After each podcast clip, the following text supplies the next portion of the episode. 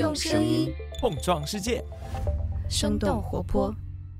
Hello，大家好，我是丁教，欢迎收听全新一集《What's Next 科技早知道》。今天的节目开始之前，跟大家分享一个生动活泼的最新消息。在会员计划生动胡同改版之后，我们推出的第一个社群活动叫“出门录音挑战”，想邀请大家走出家门，切换听觉去感受附近的声音，随手录制，并且与社群里的听友分享交流。那无论你在哪里，都可以跟我们一起参加这个活动。报名的详情可以点击我们的 show notes。欢迎大家一起云结伴度过这个春天。嘿，大家好，我是刘灿。这周硅谷最大的三件事情就是 Meta 裁员、GPT 四来了，以及硅谷银行能不能找到买家。关于 Meta 裁员和 GPT 四，我们之后会找机会详聊。但往期节目中有一些非常精彩的观点，像徐老师去年十一月提到会有硅谷大厂继续裁员，以及答案的年终总结系列里提到 GPT 四会在今年很快跟大家见面。当时我们到底是怎么分析的？感兴趣的听众可以先回顾往期节目。那节目的收听链接可以在 Show Notes 里的延伸阅读部分找到。本周的节目，我们将详细聊聊硅谷银行倒闭案。在美国当地时间上周四，硅谷银行发布了两则公告，引发市场担忧和储户挤兑，并在周五迅速倒闭。当天，美国四大银行市值蒸发超过五百二十亿美元，全球市场的金融股持续下跌。整个周末，华尔街和硅谷的人都在焦急地等待着政府部门更积极的介入。我们的另外一档节目《生动早咖啡》在北京时间周一早上就跟大家分享了这则新闻。而根据《华尔街日报》三月十五日目前的最新消息，美国司法部和证券交易委员会正在调查硅谷银行倒闭事件。关于这起案件以及它所引起的风暴，目前有多少分析是在用后视镜的角度看待事件的发展？硅谷银行的倒闭是偶然还是必然？我们都在本期节目里做了详细讨论。那有本书叫《Firefighting》，这本书是美国救市三人组。美联储前主席伯南克、前财长盖特纳以及高盛集团前总裁保尔森所书写而成的。他们三位在回顾零八年金融危机时提到，现代社会的一个重要议题是如何与风险共生。那本期节目，Aaron 和 Diane 的分享或许也能够给大家一样的启发。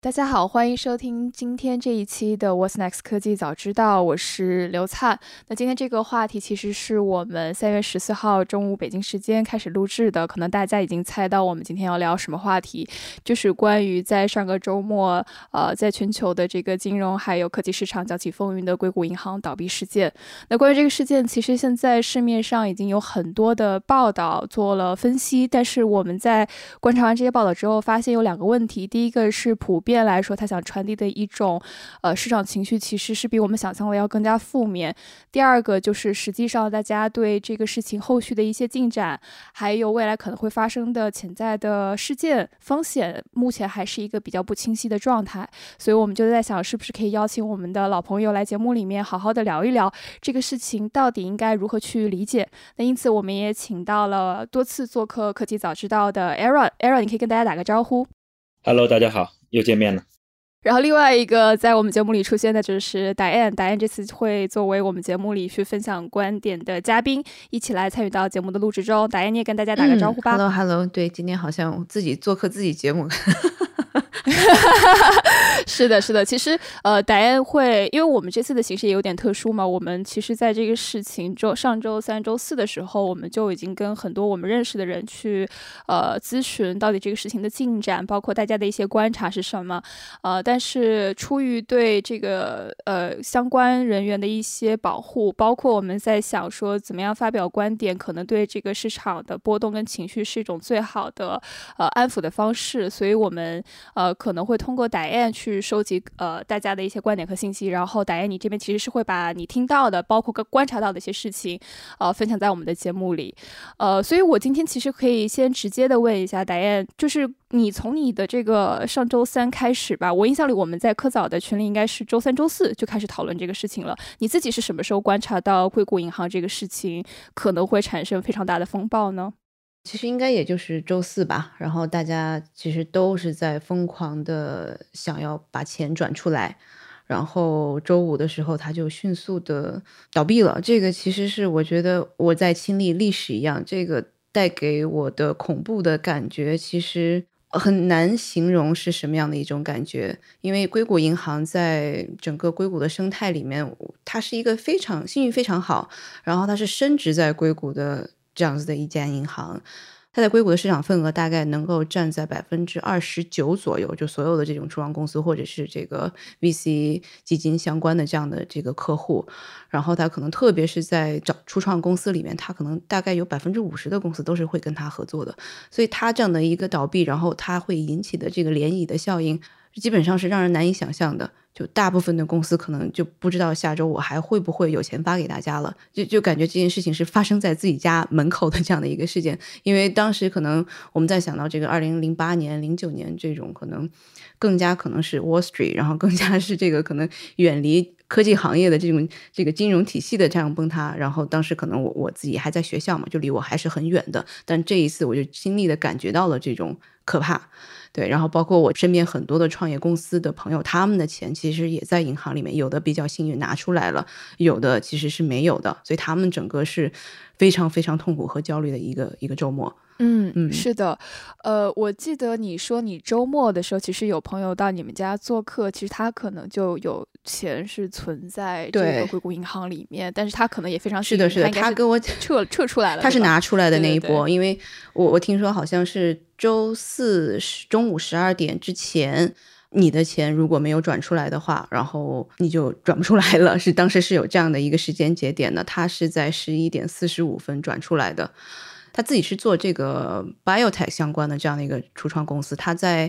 啊二一年底的时候大概融到了五十个 million，他在银行其实还有大概可能四十五个 million 这样的一个一个金额，所以他所有的这些资金全都是放在 Silicon Valley Bank，在转到 Silicon Valley Bank 之前，他其实是在那个另外一家银行，也是硅谷比较。大家喜欢用的银行，但它的其实并没有那么针对于初创公司。另外一家叫做这个 First Republic，哦，另外一个受受到这个事情牵连。对对的，是的。然后就是因为当时他们其实那么多钱在账户上面嘛，然后他们其实自己就会打不同的这个银行的电话，就说啊哪家公司能给我更好的一个这个。利率，那我就把钱放在你那里，因为你这个存多几个月，一几个这个员工的这个工资就出来了，所以他其实是比较了很多的这个银行之后，把钱放给了这个 Silicon Valley Bank，然后只用了这一家银行。但是好的是，他没有把这 First Republic Bank 的这个银行关掉，他没有把这个账户关掉，所以他当时其实应该是在二月二十四号左右的时候，他说好像看到各种。一些 founder 的这样的一个 Slack 的这样的一个群里面，发现大家有在传一些报告，说他们可能硅谷银行可能会有问题，然后他也没有太在意，因为就觉得这个好像离我也很远，然后也没有觉得这事情是特别的重要。但是在周四的时候，不同的这个投资人会给他打电话，因为投资人从来不给他打电话，都是邮件沟通的，让他觉得这个事情还挺严重的。然后他想了一下，那我反正就安全起见吧，我就把钱赶紧先拿出来，然后他就把钱转到了这个。呃，First Public Bank，然后刚给这个硅谷银行打电话的时候，然后那边的这个 banker 还在跟他说啊，你要不要听一下？我们其实是。还是很稳健的呀，你要不听一下我们这样一个标准的这个 这个 pitch？对对对，然后他说不要，我就要把钱转出来。然后他当时其实自己的这个另外一个一个 VP，因为银行需要公司的其他的这个高管，然后也要 sign off 才行，所以他就给那个 VP 打电话，然后那个 VP 然后帮他这个 verify 一下，因为他那个 VP 又是坐在飞机上面，然后马上又要起飞了，所以他整个这个人是在这个非常紧张的这个状态下面，然后又怕到时候他可能收不到那个银行。的这个叫做什么？那个银行的那个短信确认短信，所以他整个是非常焦虑的整一个过程。但是到这个第二天的这个钱汇过去的时候，他才啊稍微放下心来。但是他又在各种的这个社交媒体上面看到了，像是那个 meme 这样的一个图片，就开始导的是这个什么 FTX，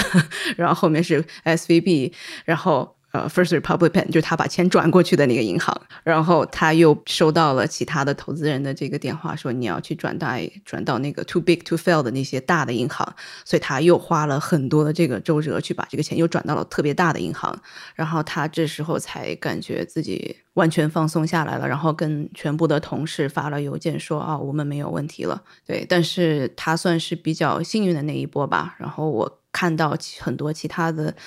一些基金的 portfolio 群里面，大家有在说啊，我其实最后 last minute 我没有能够转出来，或者是我的这个钱在，就大家用的这个词叫 limbo，就我不知道我的钱在哪里。然后整个一个周末，其实我们现在已经知道了，这个最后呃，耶伦联合这个 Fed，大家准备是是会去救市的，嗯，但在此之前，大家其实都是在呃找一些基金去做一些过桥贷款，或者是一些像是就 Jeffries 这样的一些 PE 基金去用。我看他的数字是自己的钱去给他们去进行贷款，大概可能是七十美分，就是买一个 dollar 这样子的一个比例吧，然后去把他们的这样的一个就帮他们做这个 financing。对，包括有一些可能他也会折价的去出售他现在在 SVB 里面的存款。其实大家都通过各种各样的方式来自救。我印象很深，是因为周六就北京时间周六，我刚好在跟另外一个硅谷投资人在录节目，张璐，然后他听到这个问题。第一个反应是先叹了一口气，然后觉得这个事情真的是所有的硅谷投资人都不想看到的，然后同时也对他在这么短的时间内发生了挤兑，并且最后倒闭的这个事儿感到很意外。当然，达人刚刚提到的就是政府的及时介入，其实。呃，相对来说是有效的避免了这场危机持续去蔓延，但后面我们也会请 Aaron 来具体的去解释一下，就是实际上我们怎么去理解政府的这种介入行为，以及金融系统里面它风险蔓延的一些具体路径。呃，我现在想了解的部分，戴你怎么去观察目前硅谷对这个事情它的情绪怎么样？就是我们能看到有很多的。企业可能已经受到牵连了，包括 Roku，啊，包括 BlockFi，包括一些其他的我们知道的企业，它可能已经是被媒体公布了名单，说他们因为硅谷银行的倒闭会受到影响。那从你的角度来看，硅谷目前还在关注这个事态的哪些呃发展和变化？哪些人？就像你刚刚说到的一些基金，可能它介入进来，呃，起到一些作用。但是目前这些效果怎么样？嗯。嗯，因为今天刚好是 S V B 发表了自己的媒体声明，然后整个他们在 F D I C，他很快的在周五接管了之后，然后指认了下一个接任那个 Greg Baker 就前任的这个 S V B 的这个 C E O。新的这个 CEO 非常有经验，能够做现在的这样的一个事情的这样的一个一个 CEO，然后他在 tech industry 他其实也是有一定经验的，嗯，然后告诉大家，我们后面其实是正常的进行。曲线或者是存款，直到可能所有的事情全都这个风波平息下来，所以这个对大家其实是一个特别好的一个强心针了。就大家不用最担心的事情，就是我们发不出工资，然后它后面引发出的这样的一个涟漪，就大家拿不到钱的话，那其实就是非常可怕的各种事情都会到来了。那有了这一个强心针之后，我觉得现在大家的情绪是较为稳定的。我们可不可以这里先提一下，从你自己的角度来讲，它其实跟中国的创业者来说会有一个更一层更亲密的关系，对吧？因为它其实是很多的这个中国的创业者去做科技创新，然后去做一些贷款当中扮演非常重要角色的这样一个金融机构。嗯，它其实不仅仅是对中国创业者了，我觉得它可能对全世界的创业者，它都起到了一个，我就是了解你，我更我比起其他的普通的银行，我更了解初创公司，特别是科技初创公司的这样子的一间银行，因为它最早其实是八三年成立的嘛，最开始就是大家觉得为什么可能传统银行对初创公司它没有特别好的这样的一个一个理解，或者是对他们的这个服务。这个对他们的需求对不够到位，对对对是这样子的，所以一开始大概是有一百多个这样子的这个 co-founders，然后一起创立了硅谷银行。但是在这四十多年之内，他们其实不仅仅是在硅谷的，甚至他的科技行业的客户，他在全世界都是一样的。包括今天我们也看到的这个信息是在英国，这个汇丰银行是在这个英国政府的支持下用。这 个是是一英镑是吧？一英镑，对 对，买了所有这个英国的硅谷银行的啊所有的资产。对，因为硅谷银行在英国，它是是是等于一个单独的子公司在运营的，它可能比起比如说是加拿大，它可能更加像是一个分支机构，是一个 branch，还是不太一样的。对的，包括可能跟跟我看你之前也看了一些这个跟印度的这样的一些这个初创公司生态的作用，其实它真的是起到了可能。呃，跟硅谷、跟其他的这个国家或者是科技生态的一个连接的桥梁作用，因为传统来说，你可能在中国的初创公司做美元的这个可能融资的话，它没有那么的容易，但硅谷银行就起到了这样的一个角色。我相信可能在印度也是类似的。我印象里面，就是如果你以企业作为主体去向银行呃融资的时候，或者是进行贷款的时候，你还是会需要展示很多东西的，就是你各种指标要符合大型的商业银行的要求，它可能给你提供一些呃资金上的支持。但是其实对于很多创新企业来说，如何给它合理的估值，并且去确保说我给你的这个贷款行为是符合我银行呃资本安全的要求的，那这个可能如果不是地区的银行或者是一些创新型银行，它就很难去做到。呃，这个也是很多人在提到说，硅谷银行这次出现问题之后，可能会对呃硅谷的创新生态或会有一些影响的一个另外的看法，就是大家在想说，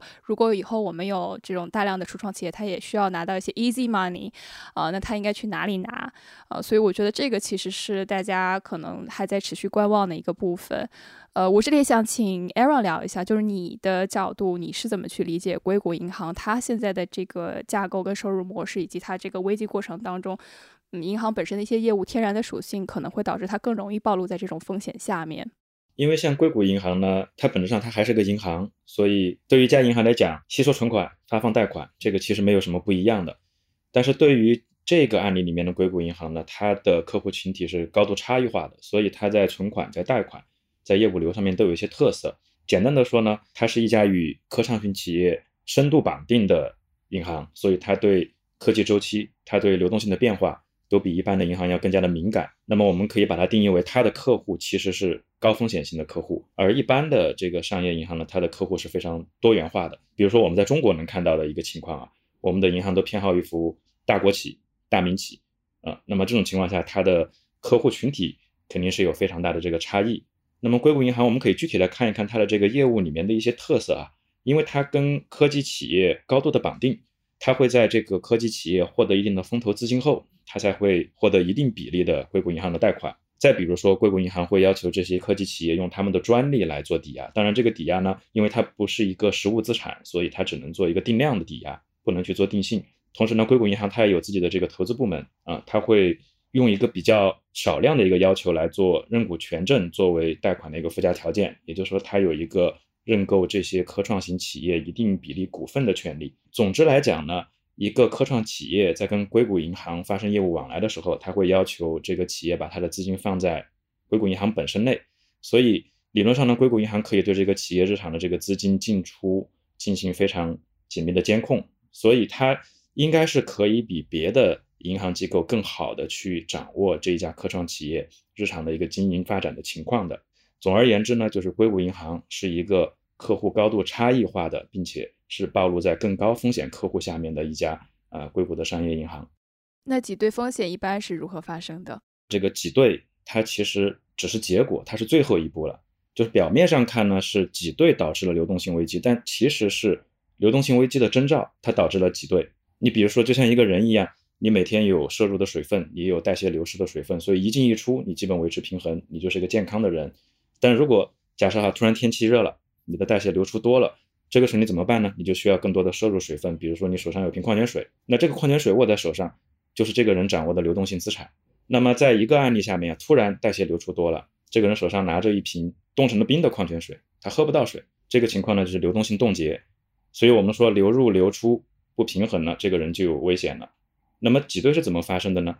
硅谷银行就是现在这个被太阳晒得快脱水的人了，它现在面临着流出跟流入不匹配的状况，也就是说它的流出要大于流入，并且它的流出的这个端口越来越快。像丹安刚才分享的案例里面啊，已经有朋友非常着急的要从硅谷银行把钱给提出来，这个时候流出越来越快，那他怎么办呢？他使劲的喝水，但他瓶子里的水不够，所以无论他最终会不会倒下，你先把钱取出来，一定是没有坏处的。但是，一旦这个循环开始发生的时候呢，它的流出又会加速，就进入到一个恶性循环。所以，硅谷银行的挤兑风险就是在这样的恶性循环里面逐步的加深。当然，这一类所谓的挤兑，它都有一个触发因素，再加上一个印证因素。我认为就是两方面。那在这个时间里面，触发因素就是扣扳机的这件事儿。这件事就是硅谷银行宣布它要发行股票，同时要出售它的投资组合里面的证券资产。那这一次出售呢，又导致了十八亿美元的亏损。这一下子呢，就触发了打个引号有问题的担忧，大家开始觉得有问题了。那印证因素是什么呢？大家发现有问题了，回头一看，年初的时候高管还有卖出股票套现的行为，那么此时此刻印证了这个触发因素，它确实就是有问题，所以才会出现后面这种火急火燎的挤兑行为。艾让你刚刚提到一个非常重要的部分，三月九号对市场去宣布，他要去做股票发行，啊，包括要去解决他资产账面上的一些资产配置所导致的亏损时，大家就对他的这个资产负债表的实际情况产生了一个疑问，然后。我们能看到，现在市面上大部分的分析报告都会提到，他对长期美国国债的这个投资以及 MBS 的这个投资，其实是导致他资产经营状况不良的一个很重要的诱因，而其背后的核心原因是因为大环境，美联储在持续的升息。我们在知道美国。呃，持续升息的这个环境当中，硅谷银行为什么它要去做这样的债券的配置和投资，以及实际上这种配置跟投资对它的现金流还有经营状况的影响到底是什么？能不能请你帮我们分析一下？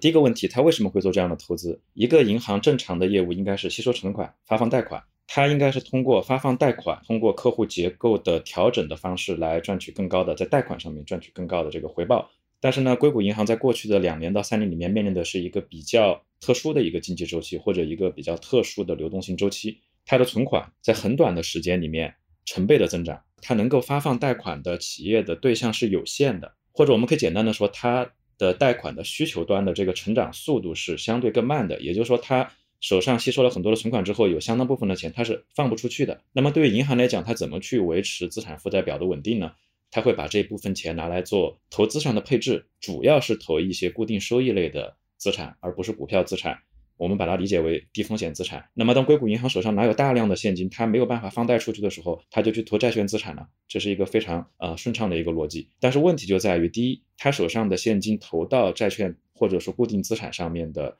比重相对是比较大的。第二呢？他投了非常多的长久期的固定资产，比如说美国国债，这就导致了期限错配的一个问题。但是回过头来看，我们可以说这样做是不对的。但是在他当时做决策的时候，他确实面临着手上有多余的现金，怎么进行资产配置，怎么去获取在高流动性市场、低收益市场下面怎么去获取相对更高一点点的这个利息收益的一个一个问题的抉择啊。所以我们看到这么一个结果，他投了很多长久期的债券资产。那么回过来说，美联储的这个加息对银行有什么样的实际经营情况的影响，或者现金流的影响？加息本身呢，它就是很简单的，是指的利率的提升，它是指的融资成本的变化，它本身并不是直接决定银行经营状况的因素，但是它是一个间接性的因素。我们简单的理解啊，一个银行就是刚才我们讲的模型，资产负债，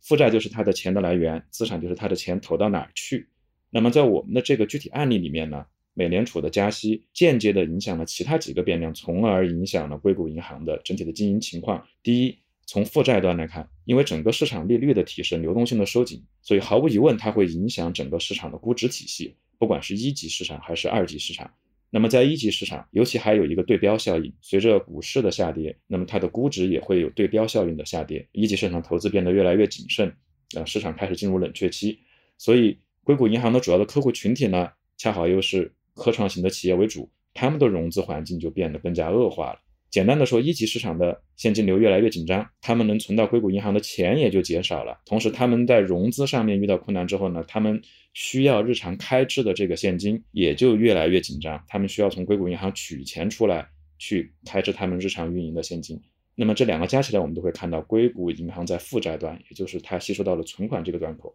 在逐步的减少。第二点，资产端，因为它作为一家银行。它第一放贷，第二购买债券。那么放贷，它主要放贷给这个科创型的企业。刚才我们讲到了，科创企业的日子不是那么好过，我们也可以理解为这个贷款收不回来的风险本身也是在加大的。那么第二呢，它用来购买了债券。随着美联储的加息，债券的价格在下跌。当然，硅谷银行肯定没有做一个很好的对冲，所以随着债券价格的下跌，硅谷银行的账面上因为持有这些债券，它就会产生一个亏损。这个亏损在会计里面它叫做未实现的亏损。这个亏损。没有实现，只要他一直持有这个债券，这个亏损就不会实现，直到这个债券到期，他把本金加利息收回来为止。但是随着负债端，也就是存款端，它的钱在不断的流出，你作为一家银行，你需要把你手上持有的债券资产变现，变回现金，用来满足这些要流出的存款的需求。所以它一旦出售，这个未实现的亏损就变成了真实的亏损，这就导致它的资产端呢有进一步缩水的可能性。所以我们总结来看啊。随着美联储的加息，在负债端导致硅谷银行或者这一类的银行打个引号这一类的银行，他们的负债单越来越艰难，同时在资产端呢，他们持有的这些债券或者说他们能够放贷的这些对象这些企业产生了实际上的经营上面的困难。那么这两个端口综合影响下，银行的经营状况吧越发的艰难。你刚刚提到有两点，我觉得我们可以跟听众再进一步的去做一个详细的阐述。第一个是关于长久期的这个债券，我理解当中的解释，所谓的长久期的一些债券配置，其实就是说，如果我们假定所有的要素都不变，那么这个债券的到期的时间越长，它的久期就越长，对吧？然后可能长久期的一些资产，它其实对利率的敏感性会更高一些。所以，当我们配置长久期的资产的时候，其实联储它去升息或者是降息，我们的资产的波动和反应就会更大。这样理解是对的吗？呃，简单的说是可以这样理解的。呃，然后第二个部分，你讲到的是它对冲的这个问题，就是当我去做一些债券的配置的时候，其实为了应对，因为债券它其实是有凸性嘛，正常的债券是正凸性，然后如果你在做 MBS 的配置，我记得可能早两三年之前，国内有人去做这个美元债券的研究的时候，会提到 MBS 的这个负凸性的问题。那其其实大家会去做债券上的一些风险上的对冲。呃，我不知道 Aaron 你你会怎么去理解债券配置上做风险对冲的一些策略可能会有什么？呃，最直白的哈，或者说最直接的就是做利率互换了啊，呃，因为你为了对冲利率的变化对你资产端的影响，那么你想在一定的期限里面锁定这个利率，当然这个也会有相应的成本，这也会有相应的成本，而且在它的这个投资体量下呢，如果要做全面的对冲，其实成本应该是不小的，也既有成本因素，也有内控的因素，而且呢，呃，从风险控制的这个角度呢，可能做更合理的这个久期配置啊。会是一个更有效的满足短期现金流需要的一个方法。我理解所有的政策是一个博弈之后的结果，就是联储也会跟市场的一些情绪去做博弈，因为它的主要职责还是去稳定市场预期，但是它不一定会按照市场希望你走的方向去走，它有一套自己即兴既有政策的方式和方法，对吧？嗯，对的。呃，美联储的政策它本身不是为硅谷服务的，它就只有两个。最明确的公开的目标，第一，最大就业目标；第二，平均通胀目标。这是它政策里面最核心的两个目标。当然，具体怎么去实现这两个目标，它有很多的考量。我们可以密切的跟踪它每一次的这个公开会议的纪要，也可以跟踪每一位联储里面的重要官员的讲话，来揣摩他们接下来怎么去实现这两个目标。但是在这两个目标之外呢，联储还有一个非常大的职责，就是维护金融系统的稳定性。在这两个目标之外，如果发生的事件，会间接的影响这两个目标，那么他们依旧会回过头来落脚在这两个目标上，然后再来考量这个政策是否应该更快或者更慢，是否应该调整节奏，来考量怎么去达到最终的两个目标。在这两个目标之外呢，如果不稳定因素出现了，那么联储是有责任也有义务及时的干预到金融市场的不稳定因素中来。当然，这种干预并不是联储自己一家的决策。你会发现在我们这次事件里面，政策是多方面的。这里面既包括了联邦存款保险公司，包括了联储，也包括了财政部，还有美国总统等等，所以它是一个综合方面的一个考量，并不是美联储一家就可以做决策的事情。没错，其实那个美国各个金融机构它其实还是分的比较细的。既然那个刚刚 Era 聊到了 FDIC，我们有一个问题，FDIC 它。就是他介入的时间很及时嘛，他也宣布他接管这个硅谷银行之后会去做破产清算的一些处置跟处理，呃，这个其实他职责规定的，但我们很好奇，他跟我们零八年所看到的一系列的危机相比，FDIC 接管硅谷银行这次的举动跟之前有什么不一样呢？这个是否意味着其实从监管的层面来判断，它还是具备风险呃溢出的这种可能性的？FDIC 的监管职能和它的监管举动没有任何的变化，零八年也是这样，二三年也是这样。它的职责就是保障在投保的银行的体系内一定金额以下的存款安全，这个是没有变化的。但是零八年金融危机不是一个很好的对比代表，因为零八年倒下的是投资银行，这一次是商业银行，FDIC 对投资银行是不负有投保责任的，所以我们不能直接去对比。所以你会看到这一次的监管的反应是有差异的。没错，其实根据 FDIC 自己的规定来说，因为 FDIC 其实是三三年国会通过了一个法案，叫做格拉斯斯蒂格尔法案。它的主要目标是为所有的这个会员的银行去提供，当你的储户出现了这个存款损失的时候，它去提供一定额度的这个保险。所以这也是 Aaron 讲到的。其实零八年当投行发生问题的时候，这个其实跟 FDIC 的关系并不大。FDIC 在零七年到零九年当中所承担的主要的职责应。该是去解决受到金融危机影响的这些银行它倒闭，或者是受到牵连的一些银行它资本金不足，可能需要呃及时的介入跟处理风险。那它主要负责的是这部分工作。呃，至于像贝尔斯登呃或者是其他的投行发生了问题，那其实这个不是在 FDIC 要处理的范围之内。那这也是这一次为什么 FDIC 会最先介入到硅谷银行的这个问题里面来。所以大家其实是不能够把政府机构介入等同于说政府机构从监管层面上认为这个事情存在风险溢出的可能性。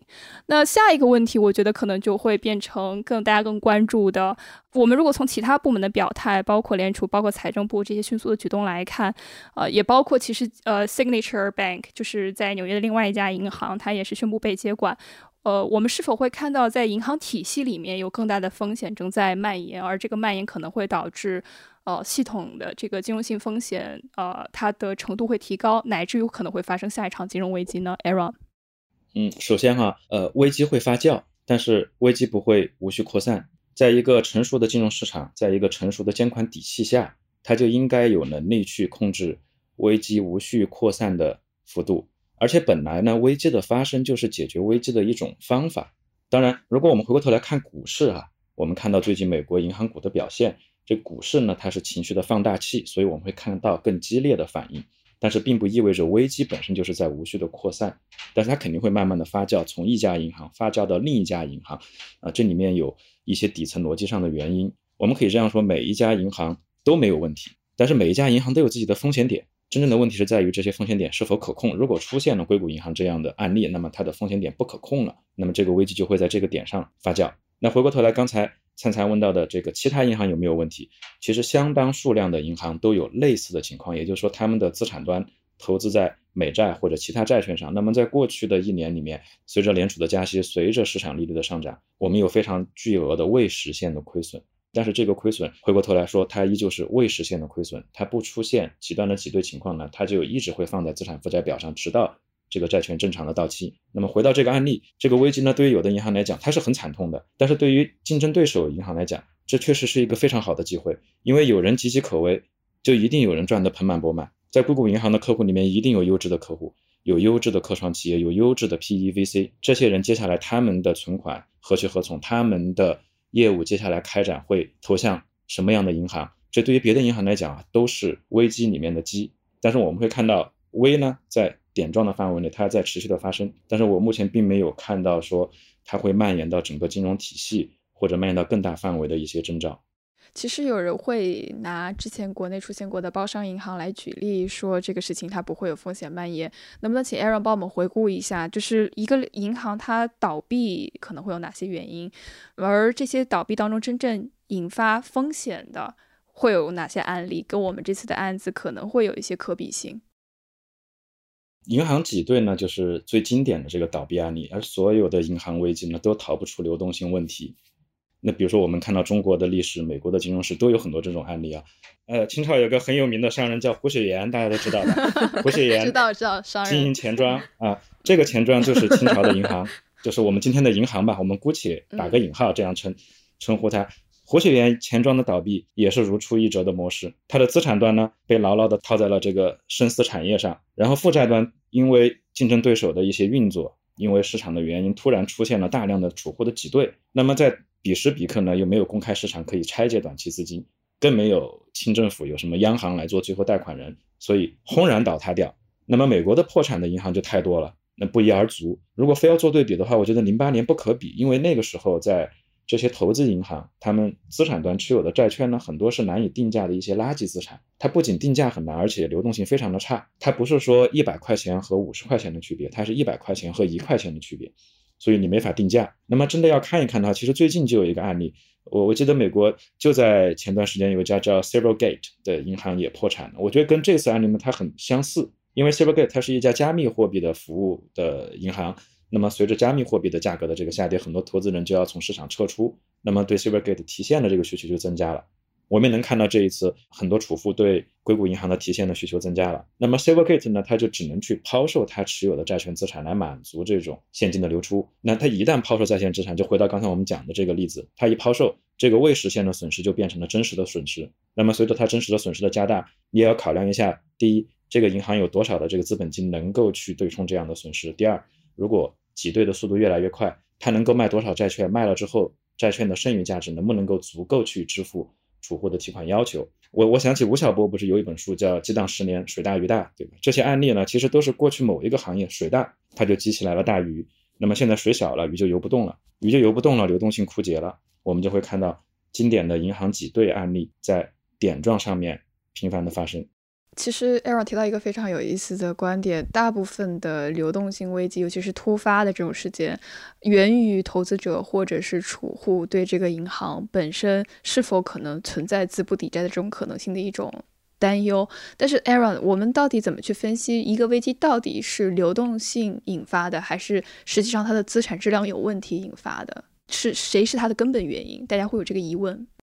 蛋生鸡，鸡生蛋，流动性危机和资不抵债。到底谁先来谁后来，这也是一样的概念。就是这样说，流动性危机呢，并不一定会发生在资不抵债的情况下，哪怕你的资产足以抵消你的债务，你依旧会发生流动性危机。像刚才我们在最前面的问题提到的，流动性危机它有一个触发因素，再加上一个印证因素，这个时候就会发生挤兑，挤兑就会发生流动性危机。即使你的银行经营非常的健康，或者说你就是资抵债略多一点，但是你一直会发生流动性危机，因为这是一个信心问题。但是反过回来看，你要说资不抵债这件事情一旦发生之后，那么就不是流动性危机的问题了。资不抵债就意味着你已经进入了破产的一个程序。所以不管你有没有流动性危机，资不抵债的意味着你的这个经营已经告一段落了，或者说你已经无法进行正常的经营了。所以我觉得我们不要去有意识的去区分说这个先发生还是那个先发生，因为即使你资产抵债，但是如果你的经营有迹象表明它比较糟糕的情况下，你就有可能触发流动性危机。是的，自我印证。呃，这个接下来一个问题其实是戴安提到的。既然我们其实对金融危机发生的这个条件或者是实际的过程，大家呃不管是学术界还是实际的实业当中，大家都已经非常清楚了。但为什么这样的事情还是不可避免的一次又一次的去发生呢？就是每每一波周期我们都会遇到类似的事情，为什么会反复发生？因为这件事情呢都是人做出来的事情。监管机构他也是人，企业的经营者他也是人，呃，银行的管理人员他也是人，所以你不能对人有超越人性的要求。那么每一次我们确实都学到了很多东西，但是又好像没有学到什么东西。真正学到了有什么呢？比如说零八年为例，我们学到了处理危机的方法，比如说有更有效的流程制度、更完善的监管、更快的反馈。但是我们学不到的是提前化解风险的能力，因为有很多时候风险是外生的，我们只能做更好的内控。来防范内生风险的发生，但是呢，外生的变量永远都是很难预测的。所以我觉得，如果说历史上或者说最近的这么二十年里面嘛，发生的危机，我们学到了什么？我想学到最重要的就是监管要更快速的干预，干预。就这一次的干预就非常的快，高效的介入，而不是等危机发酵之后再介入，这就是学到的东西。但是你要说通过学习这门功课就能够提前化解风险，我觉得是难上加难的事儿。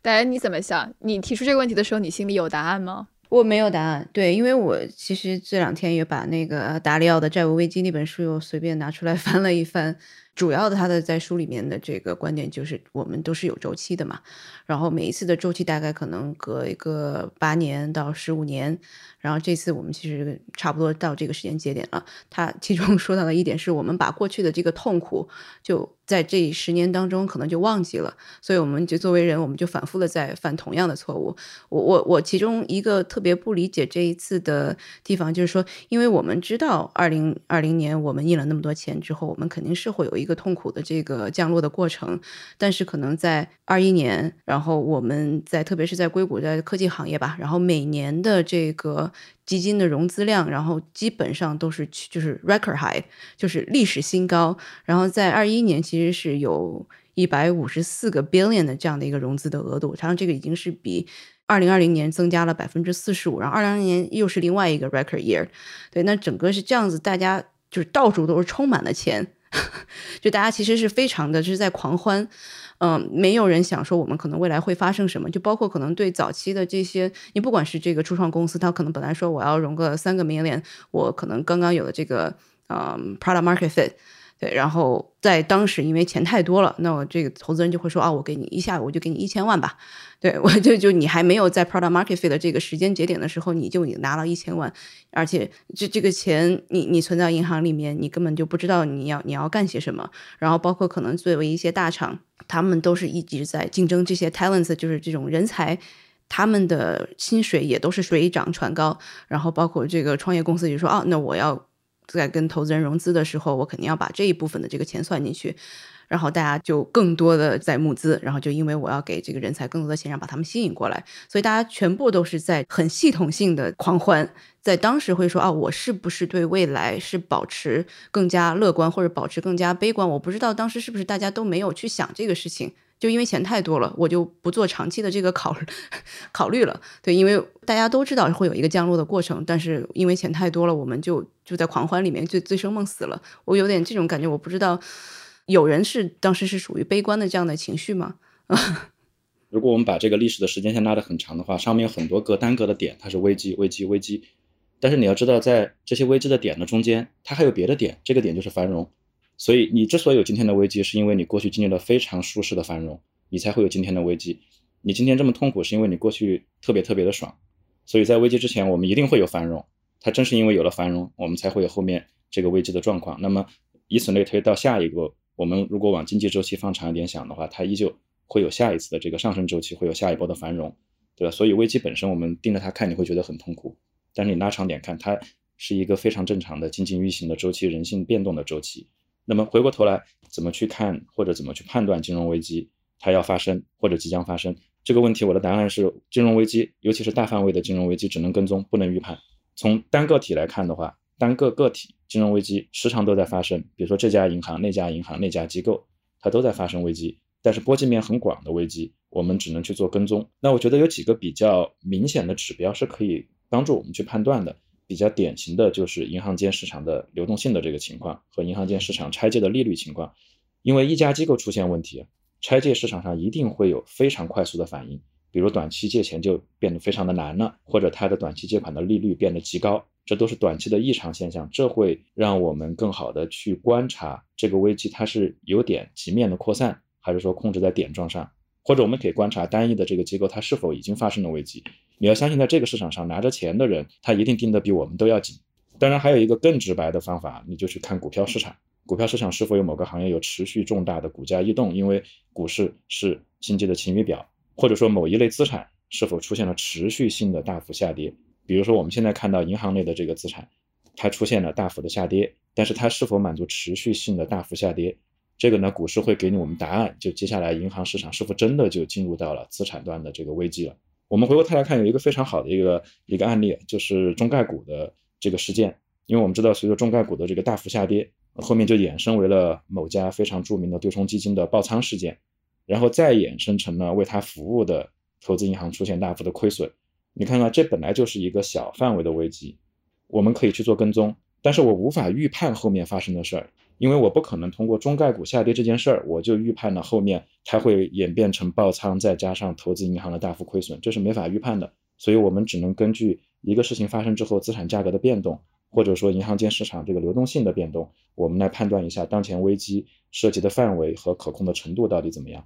这个持续性 era 从技术角度来讲，有标准的多长时间？如果持续资产价格下跌超过多少幅度，就当是进入了技术性的这种呃危机吗？没有标准的答案。交易层面，这是一个交易技巧和市场感知的一个能力的问题。那么在实际的这个经济的层面的话，呃，可能有一些统计学上的指标，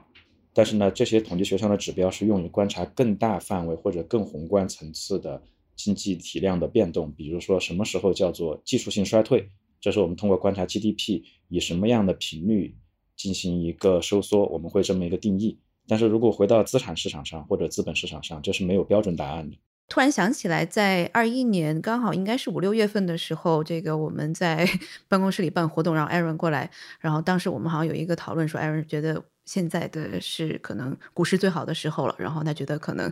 呃，就 Aaron 当时跟我讲说，后面可能该跑就得要跑了。我就是我觉得现在觉得这个 Aaron 当时是非常的正确。我不知道当时你是看到了什么指标，或者是你的这个感觉是怎么来的？呃，第一运气，这个是 呃第一点呢，肯定是老天爷赏饭吃。第二呢，祖师爷赏饭吃，这个就是自己在老天爷赏饭吃的基础上，呃，有一些自己的观察。因为每天都在直面市场的交易，总会有一些直观的感受。当然，这种直观的感受呢，本身并不能形成交易的决策或者对市场的判断。那也还要做更详细的一些数据上的一些分析，比如说对于一个市场里面，呃，你上涨下跌的整体的结构的变化。以及它们上涨下跌的程度的变化，它们的分化程度，不同行业之间催化因素和持续时间的这个理解，最后有很多综合的信息，它会形成你一个短期的判断。我也可以说当时有这么一个判断，但是我并不能保证再过两个月这个判断它不会变。但是在当时呢，是有很多维度的信息加总起来有了这么一个判断。老天爷赏饭吃。好的，运气很重要，在金融市场。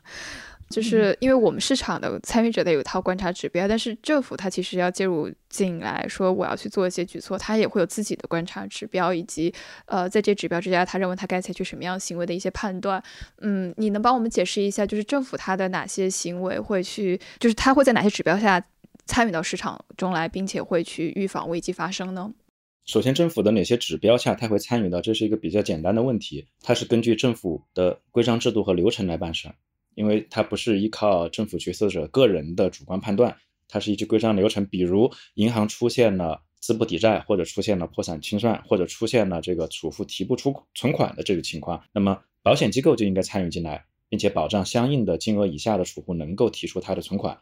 这是按照流程制度来办事儿。不需要加入太多的主观判断。我猜你想问的这个主观判断是说政府的决策者有没有能力提前去根据某些指标预判一下，说要发生危机了，嗯，我们来干预一下。我的回答是不会。嗯，在绝大部分的情况下，政策是难以去烫平经济运行的周期的。它可以让这个曲线的波动变得更平稳一点，或者说波峰波谷变得更小一点，但是它依旧不能烫平这个周期。所以很多时候我们看到政策是一个滞后的。但是即使是事后的行为，它的发生的速度，它决策的这个有效性有没有打在点上，这都会影响到后续的效果。那么对于政府介入危机的话，所有的行为其实都是一个核心点，就是注入信心，控制影响范围。那么注入信心呢，包括接管、担保，甚至啊直接购买资产，这都是注入信心。但是这个会受制于政府相应的法律法规和规章制度的这个范围。比如说美联储它不能直接出来说，我把这个银行全给收了，你们都别担心。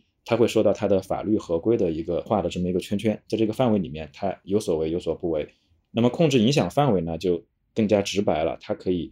向其他还没有发生危机的机构提供流动性。当然，这些都是一些比较简单化的哈，比较理论化的一些考量。因为政府介入本身呢，它也不仅仅是考量经济因素，它会考量很多政治因素、选民的因素。比如说，在美国政府这一轮介入的时候，他不停地告诉大家，纳税人是一定不会为此买单的。这里面就有很多非经济因素的考量了。没错，因为我记得美国当地时间周日晚上，在正式宣布要介入进来之前，其实耶伦是有接受过采访的。耶伦早上接受采访的时候，其实他那个态度表态还比较不清晰，大家会觉得是不是政府想采取一种观望但是不介入的态度？但是实际上周日晚上。呃，大家就发现说，政府决定最终还是要介入，因为担心这个风险会蔓延，会影响市场信心。所以，其实我觉得怎么去理解政策以及政策相关的一些这些决策人员他的表态，其实也是需要我们让子弹飞一会儿，就是要等事情发酵之后才能够判断这些信号背后到底意味着什么。我还有一个问题，其实目前国内的一些分析报告讲到硅谷银行的时候，还提到一个很明确的。呃，事情就是大家认为，在整个宏观背景之下，其实一个比较明确的问题是，美国的中小银行其实都存在普遍的流动性的压力。你刚刚也提到，银行跟银行之间其实它是有这种风险传导的机制和路径的。呃，我很好奇，我们怎么去理解目前美国中小型银行它所面对的这种流动性压力，以及这些银行之间的，就是中小型银行的流动性压力会怎么传导给大型银行？嗯，首先哈，就是硅谷银行这是一个很具体的案例，而且它这个案例呢，具体到了它的资产端其实是没有质量问题的，嗯，所以我并没有看到它会蔓延到大银行的这么一个迹象。那么，如果我们笼统的来讲哈，蔓延会是怎么样呢？那蔓延的路径是很多样化的，其中一个很主要的途径就是通过银行间市场。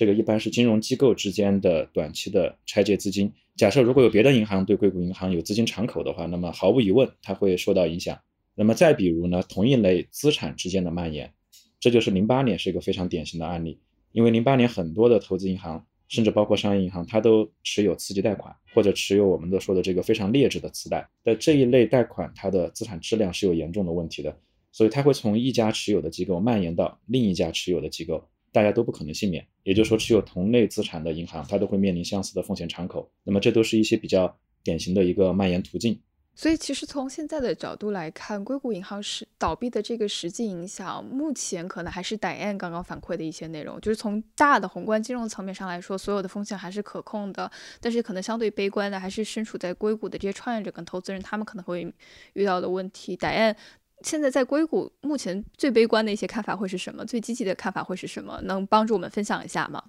我自己的观点和我看到的一些可能还是偏悲观的为多吧。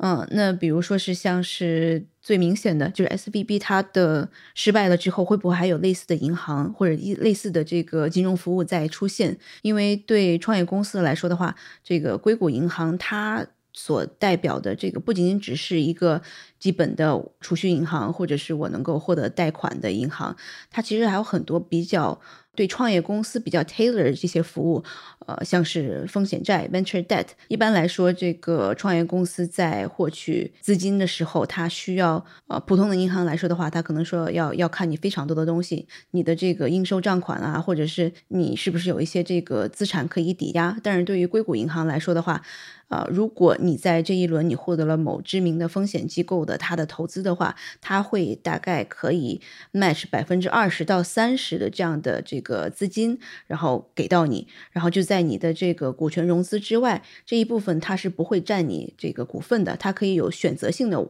呃，看你到时候愿不愿意转成股份，但是基本的条款是，你可以在三年之内，你可以把这个钱，呃，还回去就 OK 了。所以它对于创业者来说是非常非常灵活的，它以这个贷款的形式在存在。呃，那另外就是他们的这个投资人的网络非常非常的强大。就我自己其实之前也有这个投资过的公司，但他们融资下一轮的时候，然后硅谷银行起到了非常大的这个作用。他们其实是有这个 FA 的这样的一个业务，可以帮你快速的融。到这个其他投资人的钱，当然了，他们自己也有一个这个叫做 Silicon Valley Bank Venture 的这样的一个投资的这个分公司，是可以直接投资创业公司的。所以，他们不仅仅只是银行，他们其实是在硅谷创业公司大家的心中其实是最懂他们的，然后是 easiest money to get。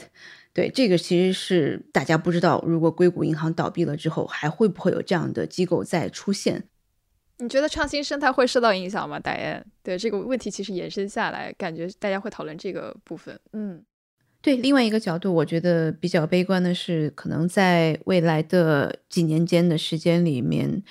早期的科技创业公司可能会比较难融到资金。怎么说呢？因为我觉得从疫情以来，其实很多的。投资到科技领域当中来的人，他都不是传统的投资科技行业，他可能更多的是一些投机的基金进来的，然后特别可能是在加密货币领域，因为这个领域它起来的太快了，大家赚钱的太快了，啊，像是 NFT，它很莫名其妙的这个价值。被抬得非常的高，然后后面又跌得非常的惨，然后包括我们去年讲到的，像是 Luna Terra 啊，包括 FTX 的这个暴雷，都是一夜之间资金坍塌，然后很多人是血本无归的。那这个其实都是被算为广泛的科技领域的。那在这样的一些事件的影响下面，然后又加上了 SVB，我们大家都觉得是非常稳健的，然后非常好的这种科技服务的这个金融机构，它也。倒塌了，所以我觉得可能在对科技行业不了解的这样的一些资金，它可能就后面就不会再考虑在科技领域的这样的一个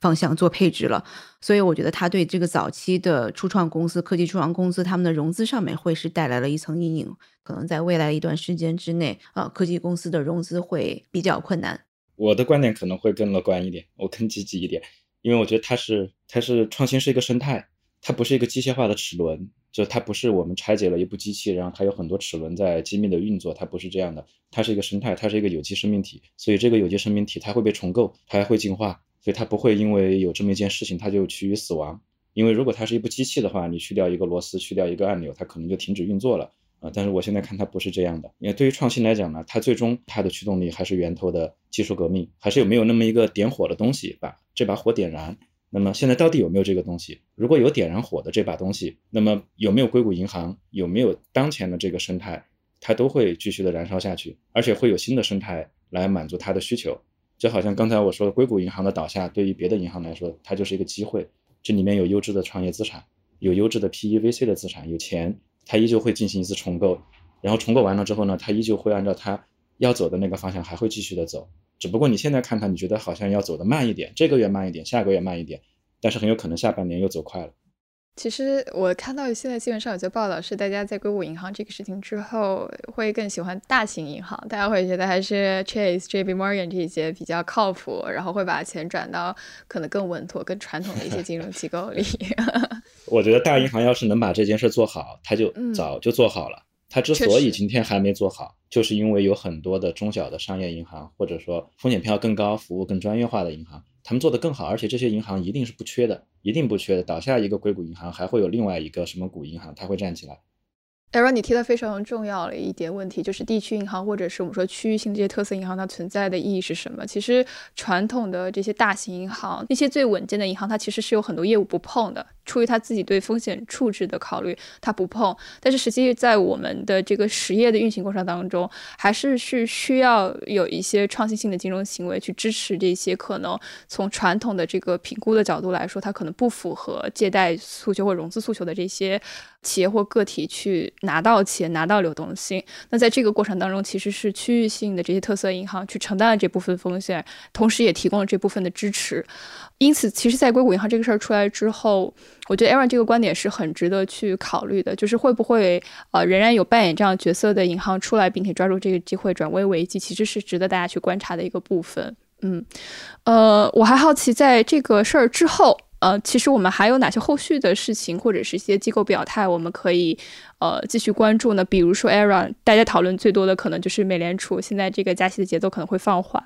然后它可能会不会政策上做一些调整？你怎么看？有这种可能性，但是呢，这种可能性跟我们直接的来讲和硅谷银行的这个因果事件之间，我我不认为它是直接的因果关系。还是我刚才的那个观点，美联储不对硅谷的创投负责，就这件事情啊，美联储不背锅。美联储有它的政策目标，凡是影响到政策政策目标落地的间接的事件，它都是美联储考量的因素。但是最终我们就是落脚落脚在我们的政策目标上。所以美联储加息过快，它确实让过去几年掩盖的很多风险就暴露出来了。同时，它又需要维护金融系统的稳定性。针对当前出现的风险事件影响稳定性的前提下，它会做一些政策节奏上的微调。而且，我们也不用这么简单的盯着美联储的这个加息。美联储的政策工具还有很多，除了利率是它的最主要的工具以外，它还可以联合财政部、联合美国的其他的政府机构、联合存款保险公司等等，他们可以协同协动，可以一起提供更多的政策工具来保证这个金融系统的稳定。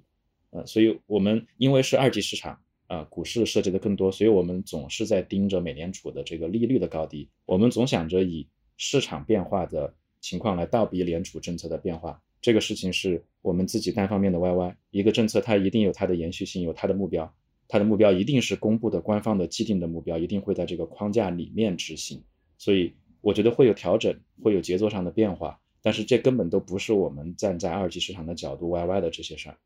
他不会因为这个人是鲍威尔或者这个人是 Jennifer Yellen 就会调整他政策的节奏。它其实是一套非常标准的政府机构去做判断的决策路径。呃，机构一直在延续。对的。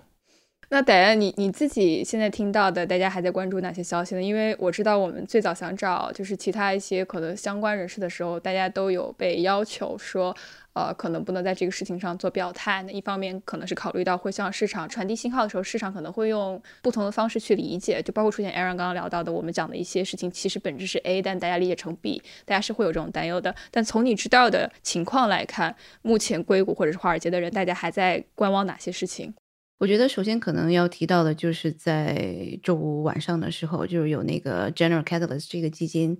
发起的联合一百多家其他的基金一起签名的这样的一个呃一个声明，就是说不管是谁过来后面再接替硅谷银行，其实我们都会非常友好的跟大家合作，我不会说是像这次一样，因为其实也不是说所有的基金都赞同这一次直接呃把钱提取出来，然后最后导致了这个硅谷银行的这个倒闭。这一些签名的这一百多个基金，其实就非常希望能够有下一个的接替的这个人能够把 SVB 没有完成的这个市场的这个责任把它完成出来，然后包括我今天看到可能是有一些这个呃 PE 公司，像是 Apollo 这个基金，然后它是正在积极的再去跟 FDIC 再去商量后续是不是有可能会把这个硅谷银行买过来。对，在这个 FDIC 接手的这一段过程当中，其实是正常的在运行，然后后面其实还是在希望希望有一家机构是能够同时懂硅谷的这些科技公司他们的需求，然后也能够在更加合规、更加好的把银行这一部分的方式能够让起来，对这个我觉得是呃，像艾润刚才讲的非常好，它这样的一个一个功能，它不会从此消失的，它总会是有人来把它这个做出来的。对，所以我们可以看看，其实更适合的这个卖家，或者是说，呃，实际上来帮助硅谷银行在接下来的市场里面完成更好角色的这样的一个机构会是谁？那当然，其实在这个事情就是发生的过程当中，我们的另外一档节目《生动早咖啡》也是在周一早上就跟大家分享了这个消息。那在消息分享之后，其实我们也知道，呃，FDIC 是宣布所有的这个储户他的存款都会获得保护。那实际上在这个宣布出来之后，其实大家的心态就已经非常稳定了。那个时候，我们接触到的大部分的硅谷投资人，包括 Aaron，呃，大家都会有一个判断，就是说这个风险其实已经被控制住。那至于接下来有没有可能会有一些呃银行或者是机构受到影响，因为我看到晨星其实是有整理一个呃列表，就是在讲说可能跟硅谷银行类似还存在问题的中小银行是什么。呃，也有很多的人在问说，这中小银行会不会引发更大的危机？但是我们在这期节目里面也聊到，那从目前的角度来看，这些影响都是相对可控且有限的。如果接下来事件有更多的发展和变化，我们可能还会再做一期节目。呃，也希望这期节目能够给这个大家关注硅谷银行事件的人一些新的视角和思考问题的呃养料。呃，最后是我不知道两位对这个事情还有什么想法吗？因为我最早就是我们想到这个选题其实是 Diane，我记得是北京时间的周三晚上。上问说我们要不要聊这样一期，然后后来周末也在找 Aaron。其实我们找了很多的人，我们想聊这期是因为我们发现内外部就是大家的这个视角实在是太不同了。我最后想问一下，就是到今天，达燕跟 Aaron 两位，你们的这个情绪或对这个事情的观察有没有发生一些变化？我先问一下达燕好了，嗯，我的情绪就肯定还是松了一口气吧，因为太多身边的这个朋友的基金和创业公司的钱都。在这次事件当中，其实是深度的被影响到了。像我，像我之前自己也有公司。呃，是在硅谷银行有有存款的，然后也自己也有这个钱在里面，在之前了，后面没有了。然后包括其实后续的像是这个 First Republic Bank，对我们其实是也是合作的蛮多的。然后我们又会担心是不是会有传递到的 First Republic Bank 里面，对，其实就一直是会是在一个担心的这样的一个一个状态里面。但直到可能周日是这个美联储和这个耶伦决定我们一定要保障储户的这个资金安全，那大家才松了一口气。然后确实是紧张的。情绪得以舒缓吧。嗯，Era，你呢？嗯，我是略带焦虑，但是也有很多期待。略带焦虑呢，是因为这件事情它就是冰山一角，它这个个案，但是呢，它撕开了一个冰山一角，让我们看到其实很多银行持有的这个美债资产，它有大量的这个未实现的呃所谓的未实现的损失。那么这个损失能不能够被平滑过去？随着联储的加息啊，能不能够被平滑过去？这其实也是一个很有考量的事情。当然，略带期待呢。或者说更多的有期待，是因为这一次的政策的介入和处理的方式，比零八年来说，它还是要快速很多、高效很多、果断很多。所以我觉得这会是一个很好的案例，让我们来观察过去的二十年或者过去的呃十几年以来，金融监管在应对危机上面到底有没有发生范式上的转变，或者说有没有在执行效率上面有非常大的提高啊？当然也也是另外一个情绪呢，也是呃 pray 或者祈祷吧，这个。希望能够看到这个更多的创业人在这一次的这个影响下面能够安然的度过，对吧？再开启下一步的这个征程。嗯，是的。如果去总结一下我们今天这期节目，其实，呃，我们希望告诉，就是或者希望分享给大家的一个内容，就是可能不是每一个危机事件。都能够去被及时的预防，哪怕这个事情我们见到了无数遍，但是我们是不是能够以更好的姿态，呃，去应对下一场可能会到来的呃危机，或者是说可能以更好的状态去处理我们潜在的一些风险，这可能就是每一次这种大型突发事件所能够带给我们的一些最重要的启发和思考。那谢谢两位的参加，尤其是谢谢 Aaron 的时间，然后我们下期节目再见啦，拜拜。嗯，谢谢拜拜 Aaron，谢谢嗯，谢谢森森，嗯。这期 What's Next 科技早知道就到这里了。听完之后，如果你有任何的想法，欢迎在评论区里面给我们留言，我们每一条都会认真的看。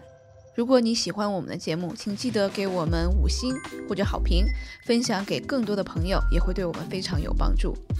你也可以单独写邮件给我，邮箱地址是听 t i n g at 声点 fm，我都会一一回复。那同时，公众号和微博也可以搜索“生动活泼”，声是声音的声。节目相关的更多信息会在公众号里出现，微博和公众号都会有不定期的福利给到大家。如果你想要跟我们更加紧密的讨论和分享，或者是想要认识和你一样有求知欲的新朋友，可以加入我们的微信群。进入听众群的方法是在公众号文章中扫码添加，或者是公众号后台回复“科技早知道”即可获取邀请码。期待你的加入，我们下期见。